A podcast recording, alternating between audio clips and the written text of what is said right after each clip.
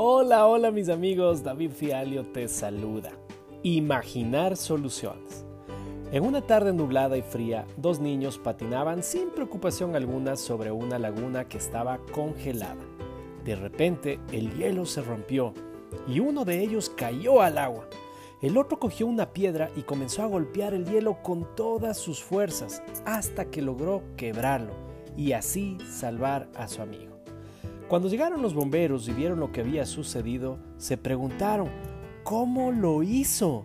El hielo está muy grueso. Es imposible que haya podido quebrar con una piedra y sus pequeñas manos.